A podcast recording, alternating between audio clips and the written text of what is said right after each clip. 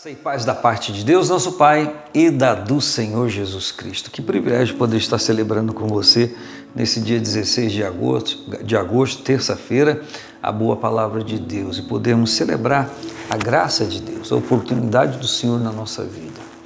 É, eu falei na última quinta-feira, semana passada, sobre o poder da palavra de Deus e eu quero hoje falar em Hebreus 4,13 falando acerca de Deus, a Bíblia diz: não há criatura alguma encoberta diante dele. Antes, todas as coisas estão nuas e patentes aos olhos daquele com quem nós temos que tratar.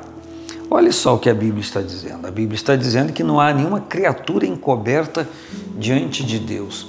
Sabe o que isso quer dizer?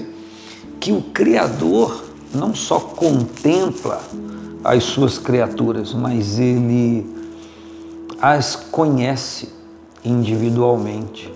E quando fala criatura, fala de coisa criada, mas claro que o foco da palavra de Deus aqui são as pessoas. Deus é o Criador, nós, as criaturas, os seres criados, as pessoas criadas. E a Bíblia está dizendo que não há criatura alguma encoberta diante dele. Deus contempla tudo, sabe de tudo e vê tudo, mas de uma forma muito especial atenta para o ser humano, atenta para você.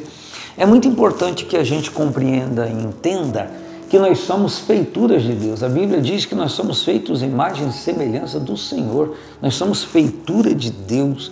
Então é importante compreendermos isso. Existem pessoas que ainda é, pensam e seguem ah, o entendimento, a compreensão de que ah, o ser humano é, é, é, resultado de uma ameba ou de algo que durante anos, bilhões de anos, sofre, veio sofrendo uma mutação.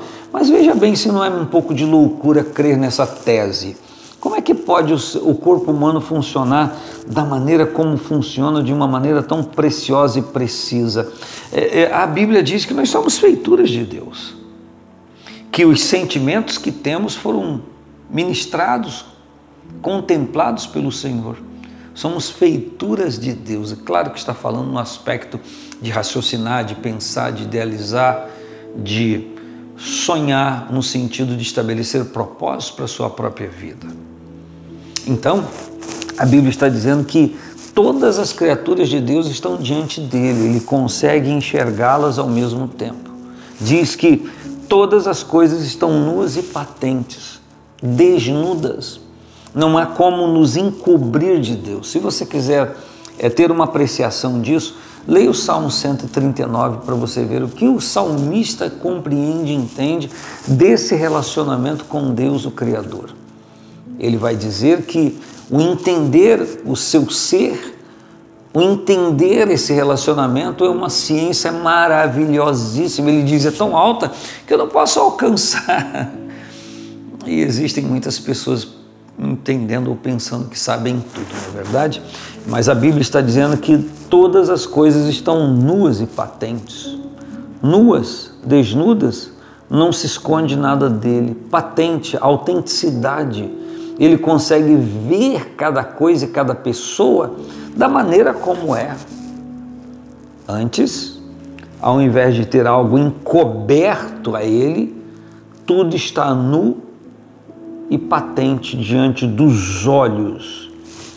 A Bíblia diz que os olhos do Senhor passam por toda a terra, contemplando os maus e os bons. A Bíblia diz que os olhos do Senhor passam por toda a terra, contemplando os maus e os bons, mas a Bíblia diz que aquele que trilha um caminho reto, o caminho reto, esse o servirá. Então, é, a compreensão dessa coisa patente aos olhos de Deus é que ele é, consegue enxergar como ela exatamente é, fielmente como é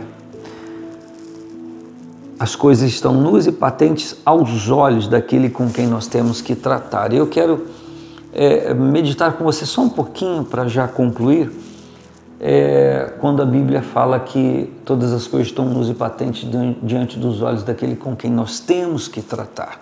Temos que tratar. Não está dizendo que é uma escolha.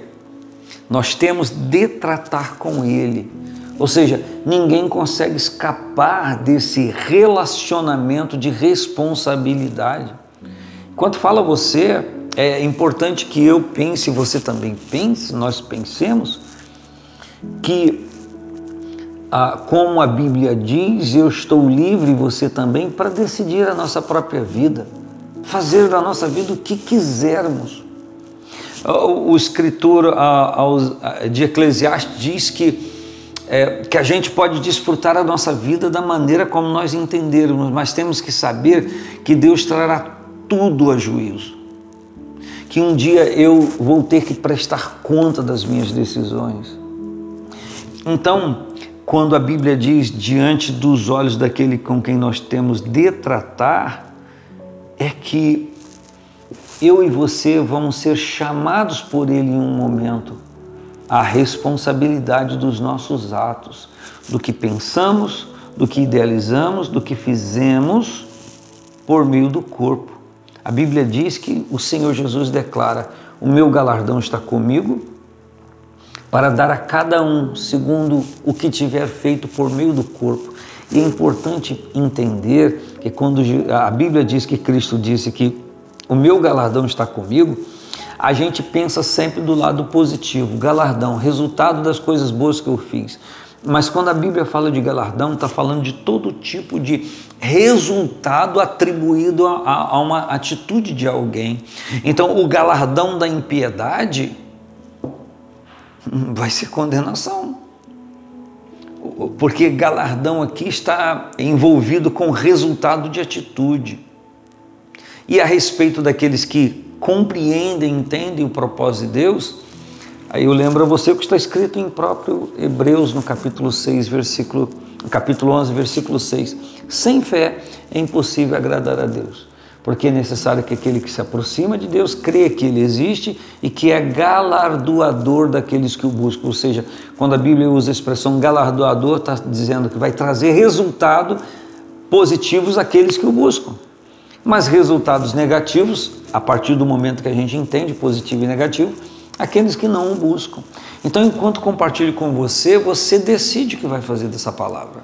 E eu volto a dizer: todas as coisas da sua vida estão nuas e patentes diante dos olhos daquele com quem você tem de tratar.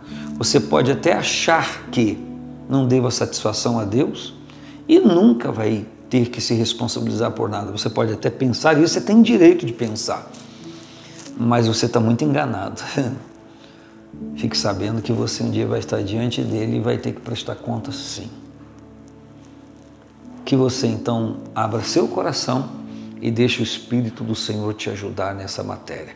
Um grande abraço, paz do Senhor Jesus.